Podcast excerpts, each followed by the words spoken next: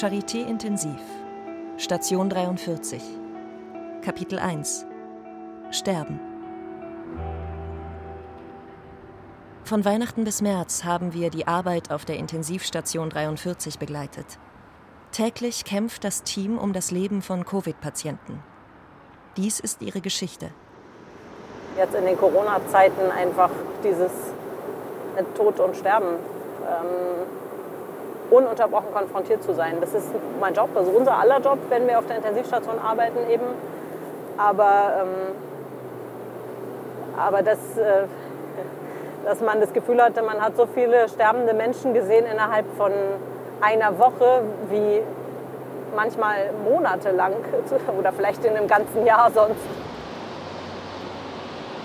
Das kann sich kein Mensch vorstellen, glaube ich, wie das läuft bei uns. Man steht eigentlich nur da und hört zu für den Moment und versucht den Menschen, denen man gerade gesagt hat, dass ihr Angehöriger verstorben ist oder versterben wird. Das ist ja beides genauso schlimm. Ähm, dass äh, man versucht irgendwie einfach da zu sein in dem Moment, das finde ich unheimlich schwierig. Die Schublade ist irgendwann voll. irgendwann ist es zu viel, was man gesehen hat. Auf Station mit der Intensivmedizinerin Sarah Kamel. So, na dann, machen wir mal Visite. Jetzt muss ich mich anziehen vielleicht. So, wir müssen jetzt einmal alle Patienten untersuchen und ähm, uns überlegen, wie man die Leute am besten voranbringen kann. Da fangen wir normalerweise immer mit den Leuten an, die am kränksten sind und ähm, versuchen dann so nach und nach alle einmal zu sehen. In Zimmer 5 liegt eine 28-jährige Patientin. Die junge Dame hier liegt jetzt auf dem Bauch, weil wir die Lunge versuchen wollen, besser zu belüften. Ihr Zustand ist weiterhin kritisch. Aber dann würde ich das Heparin jetzt schon mal wieder reinnehmen, ehrlich gesagt, bei ihr. Die Patienten kriegen bei uns alle Heparin, also Blutverdünner, weil die Corona-Infektion so eine schwere Gerinnungsstörung macht, dass ähm, man schnell Thrombosen bekommt oder eine Lungenembolie. Und deswegen müssen alle Patienten Blutverdünner haben. Frau Laser, ich höre Sie einmal ab.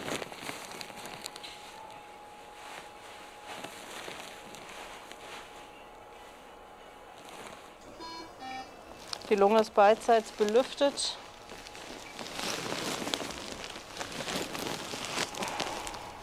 Ist ja deutlich besser, als wir sie gestern verlassen haben. Da sieht man mal schon, dass die Bauchlage ja ordentlich geholfen hat.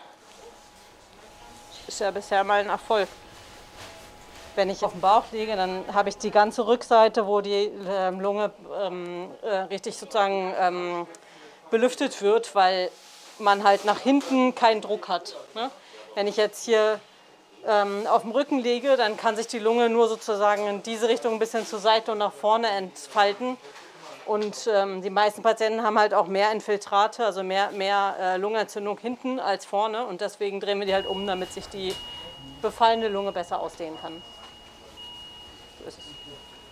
Wir gehen in die Notaufnahme. Da liegt ein Patient, der in Not ist.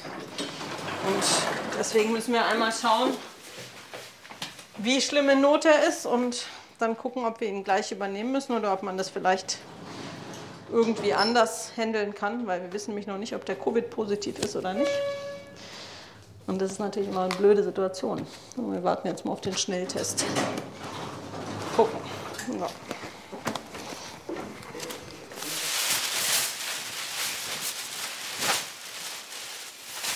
Kriegen Sie schwer Luft? Ja. Und seit wann ist denn das so? Ich würde natürlich total gerne erstmal wissen, wie der Test ist, ne? Aber er ist noch nicht da, ne? Noch nicht fertig. Okay. Ich höre mal die Lunge ab, ja? Ja, der muss auf jeden Fall zu uns. Ich würde halt gerne einmal gucken, ob auf die Covid-Seite oder nicht, ne? Ja. Wie alt sind Sie denn eigentlich? 83. Und ähm, haben Sie so mal irgendwann sowas wie eine Patientenverfügung gemacht? Nein. Nö, okay. Dann würden wir Sie einmal auf die Intensivstation aufnehmen, ja? Ja, sind Sie einverstanden auch, ne? Sagen Sie mal, wenn das jetzt sein müsste, dass die Luft so schlecht ist, ja, dass wir sie für ein paar Tage mit einer Maschine beatmen müssten. Haben Sie über sowas mal nachgedacht, ob Sie sowas wollen würden? Na dann, falls das sein sollte. Ich hoffe natürlich, wir können es vermeiden, ne? Okay, na. Gut.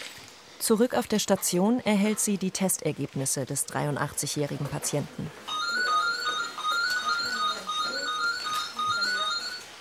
Station 41.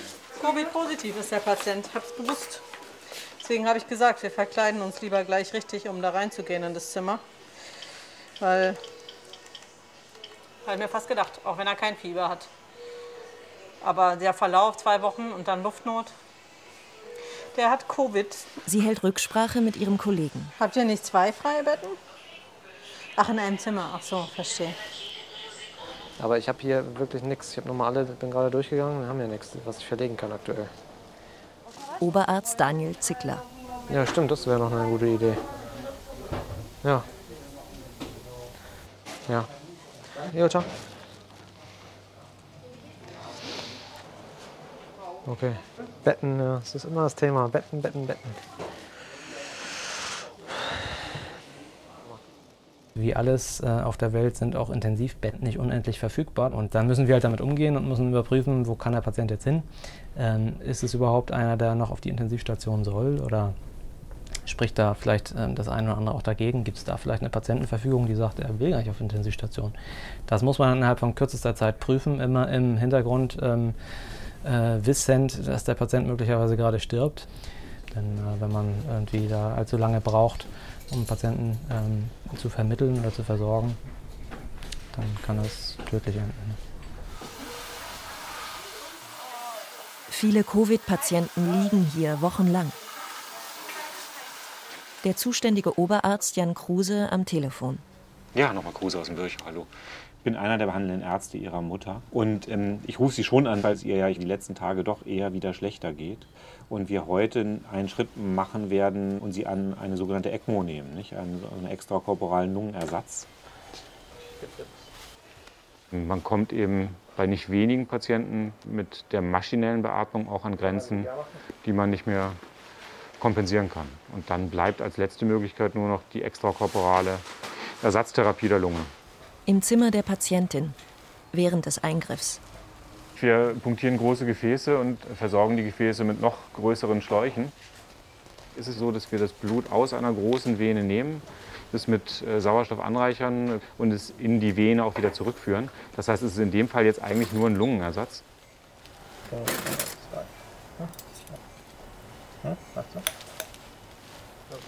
Ich würde schätzen, dass wir bis zu 50, 55 Maschinen gleichzeitig laufen lassen können in ganz Berlin. Und das ist nicht viel. Nicht? Wenn Dynamik in die Situation kommt, dann kann man da auch schnell an eine Grenze stoßen.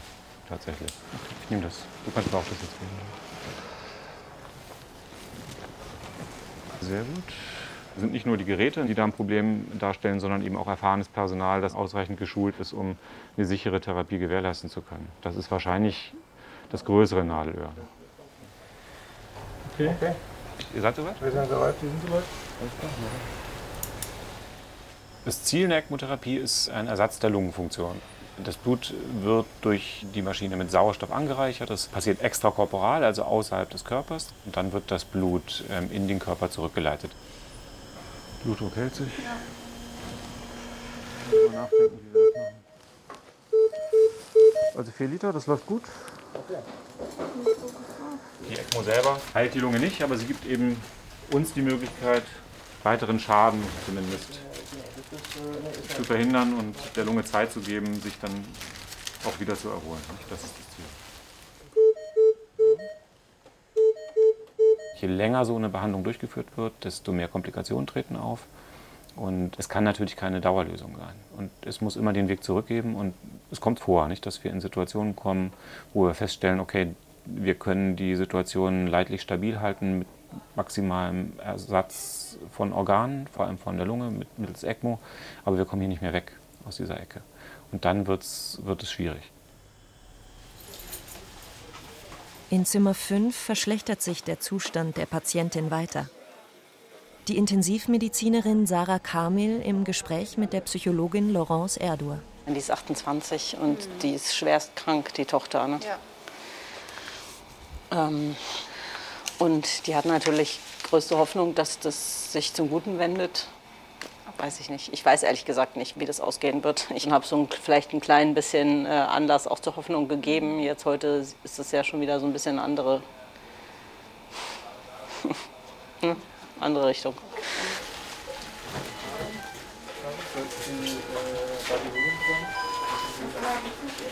Wir haben eine junge Frau, 28 Jahre, Zimmer 5 auf der A-Seite. Das Team versucht alles, um die Patientin zu retten.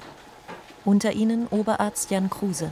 Der Dame geht es ja schon jetzt über die letzten Tage schlecht und schlechter. Und äh, sie hat ein schweres Multiorganversagen ja ohnehin gehabt im Rahmen ihrer Covid-Erkrankung.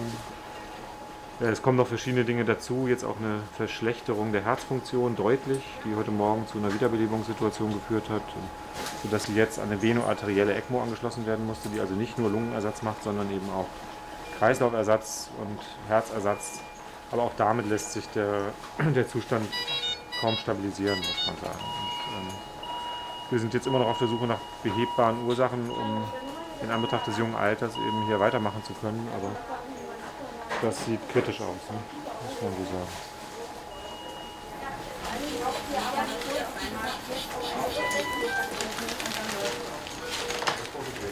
Das Wesentliche ist, dass sie jetzt durch die ECMO-Kanüle, die in der Schlagader im Bein liegt, Teil des Beins sozusagen nicht mehr ausreichend durchblutet wird. Und wir müssen die Durchblutung wiederherstellen.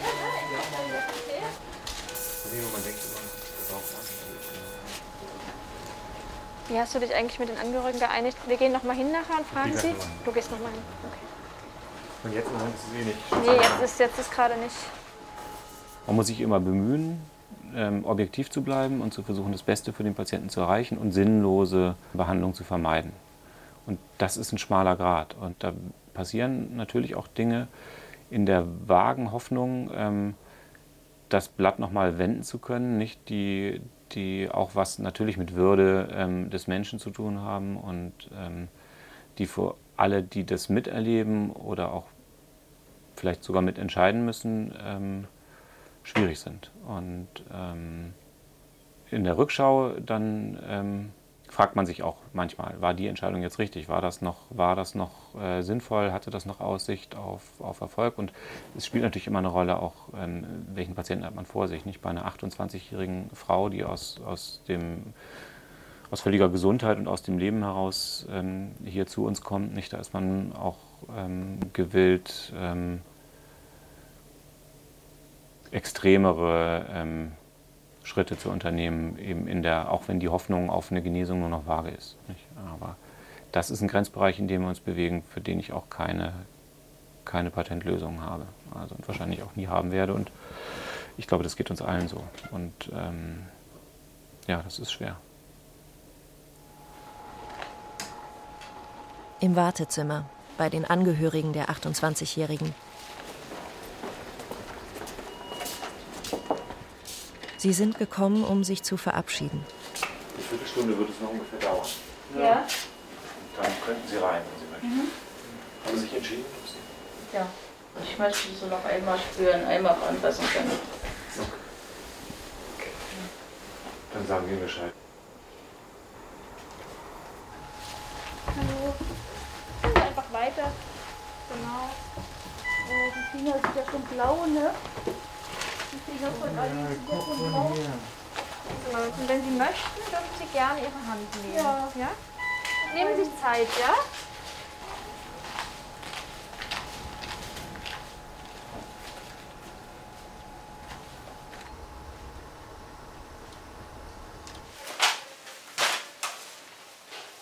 Der Intensivmediziner Felix Bangert mit seinem Kollegen Zhang Pham.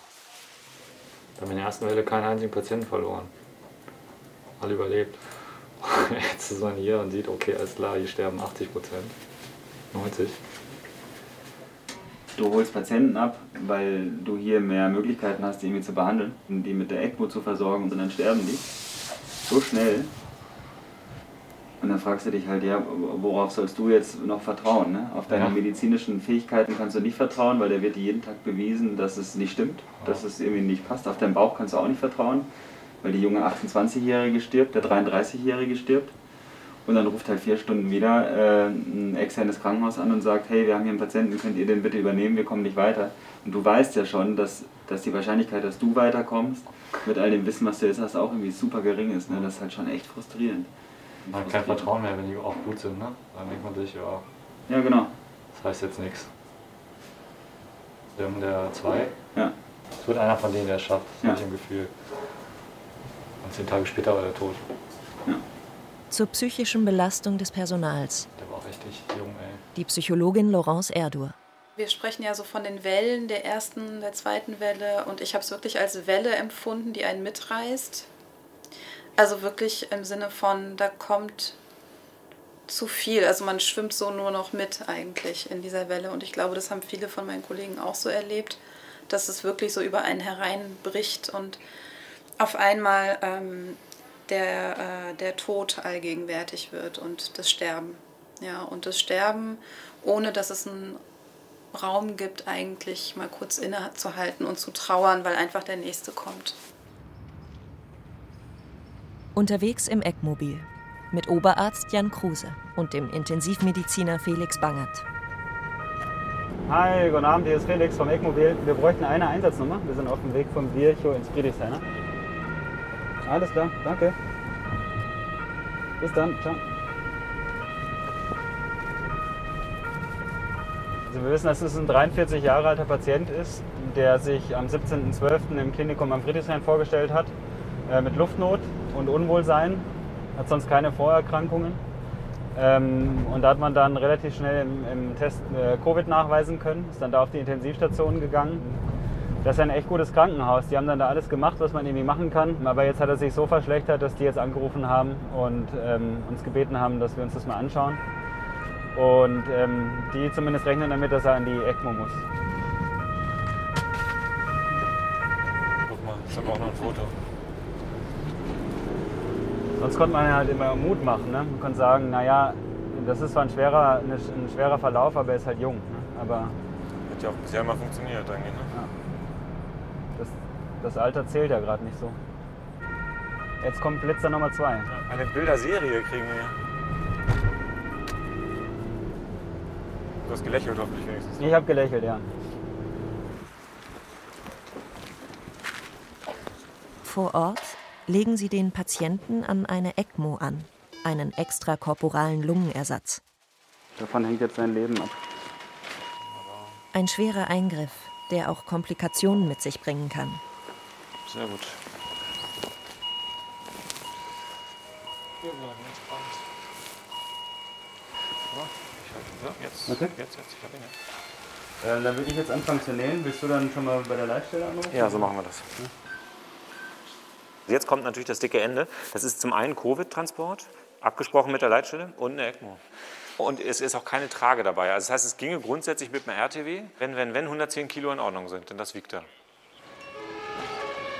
Beim Rücktransport des Patienten. Der Intensivmediziner Felix Bangert. Jetzt haben wir Viertel vor zwei Uhr nachts. Um sieben bin ich aufgestanden heute Morgen. Und bis zehn werde ich wohl schon noch wach bleiben.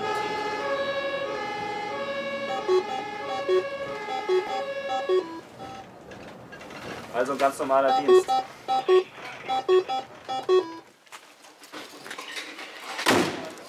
Zurück auf Station übernimmt die Intensivpflegerin Tanja Möller zusammen mit ihrer neuen Kollegin Nele Schönfelder.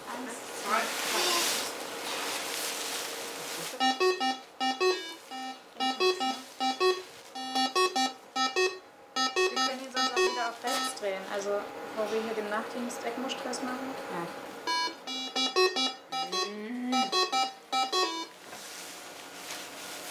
Blut wird ja aus dem Patienten durch eine Pumpe, die läuft, aktiv rausgesaugt. Dadurch kommt es zu einem Unterdruck. Das Problem ist nur, wenn sich die Kanüle anlegt ans Gefäß, dann kann sie kein Volumen mehr rausziehen, also kein Blut mehr rausziehen. Das heißt, es saugt sich an, die Maschine kann kein Blut mehr ziehen.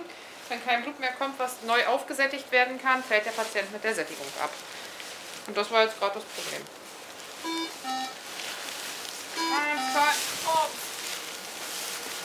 Ich bin seit äh, 19 Tagen aus der Einarbeitung raus.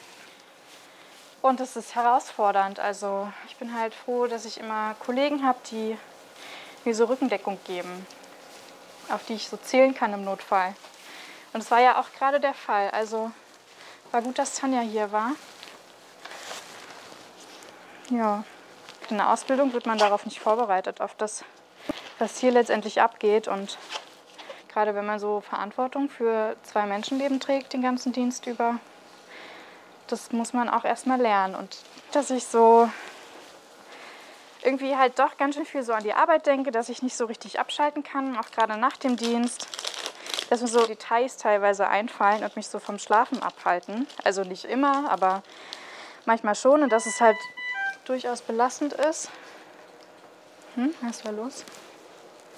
Und da meinte Laurence, ähm, dass es halt vielen Kollegen so geht und dass es eine völlig normale Reaktion auf etwas völlig Unnormales ist. Also das, was wir hier jeden Tag erleben, ist teilweise so krass, dass es echt vielen Kollegen schwerfällt, das so zu verarbeiten und auch hier auf Arbeit zu lassen. Und äh, das hat mir auch wieder irgendwie das Gefühl gegeben, ja gut, ich bin halt wirklich nicht alleine und es geht vielen so und alle ITS-Stationen sind gerade am Limit. Guck mal gleich, was da los ist. Aber das Piepen stresst zum Beispiel, ne? Das kann ich nicht ab, wenn es irgendwie piept und ich das nicht sofort beheben kann. Und wenn man dann den ganzen Tag in so einem Zimmer steht, wo es einfach nicht mehr aufhört zu piepen, dann ist der Tag irgendwie auch nach der Arbeit auch zu Ende. Bin ich zu nichts mehr in der Lage. Ja, das Piepen ist jetzt mal zu Ende hier. Ah, hier ist was verheddert. Ja, zack, fertig. Problem gelöst. Ist immer gut, wenn es was ganz Simples ist. Auf Visite mit der Psychologin Laurence Erdur, die sich vor allem um die psychische Gesundheit der Patienten kümmert. Wann war die Angst denn? Als Sie hier waren? Und da habe ich erlebt, der ganz junger Mann ist gestorben daneben. An Dialysemaschine. War ganz, ganz schlimm. Ich weiß. Ganz jung. Danach ist gekommen die ganze Familie. Da muss man erst mal überleben, das alles. Vorgang. Ich da und da drüben. Ja. So was passiert. Da kommen die Leute und trauern. Ich lag da, diesem Bett, und der lag da auf der rechten Seite. Sie haben einen Schritt ins Leben gemacht und er hat einen Schritt. Kein Schritt. Er, hat zum, er ist gestorben. Ja. Ja. Wie ist es jetzt, wenn Sie darüber sprechen? Ich kann nicht. Es Dann, fehlen einfach die Worte. ja. ja. Ich kann einfach nicht löschen die Festplatte und dann auch Das müssen Sie Weil auch. die Bilder bleiben einfach. Ja.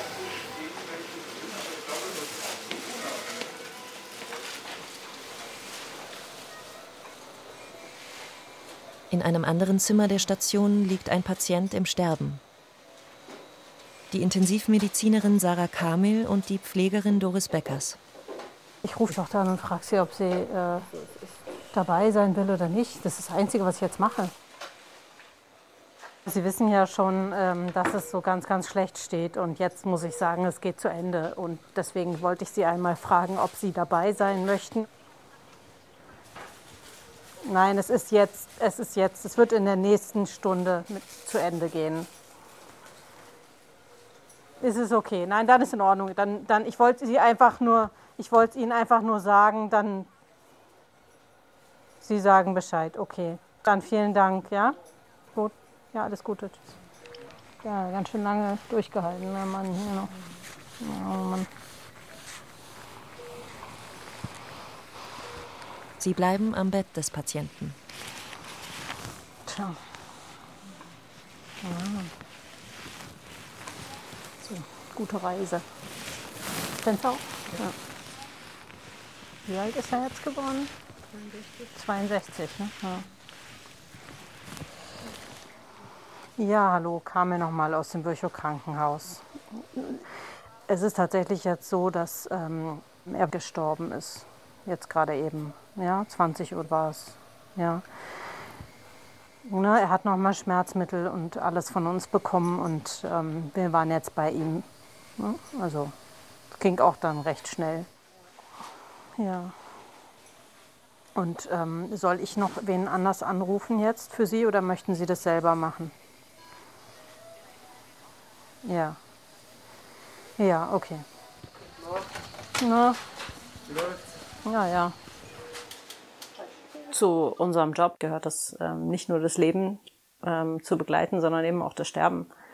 Und ich finde, dass ähm, jeder Mensch das Recht hat, in Würde zu sterben, wenn es denn schon so weit kommen muss. Und ich finde auch, dass ähm, jeder Patient das Recht hat, ähm, nicht alleine sterben zu müssen. Also niemand sollte, niemand sollte den Weg alleine gehen müssen. Und wenn es nicht möglich ist, aus verschiedensten Gründen, dass ein Angehörige dabei sind oder wer auch immer, dann empfinde ich das als ähm, einfach so nur menschlich, dass man die Patienten eben auf diesem letzten Weg begleitet. Hm? Und? Wissen Sie schon? Jetzt sind wir schon im neuen Jahr. Jetzt haben wir schon 2021. Hm? Ihr Sohn war gestern da. Hm? Und Sie sind nicht alleine hier. Ja? Und keine Angst haben. Ich hoffe, dass morgen ein bisschen heller ist und dass Sie langsam mal wacher werden. Ja.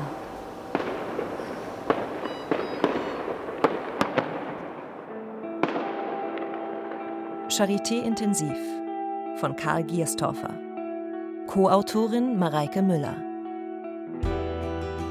Mit Johanna Maria Zehentner. Redaktion Ute Beutler und Barbara Lohoff. Mit Dank an das Team der Station 43 der Charité und allen, die weltweit in erster Reihe gegen die Pandemie kämpfen.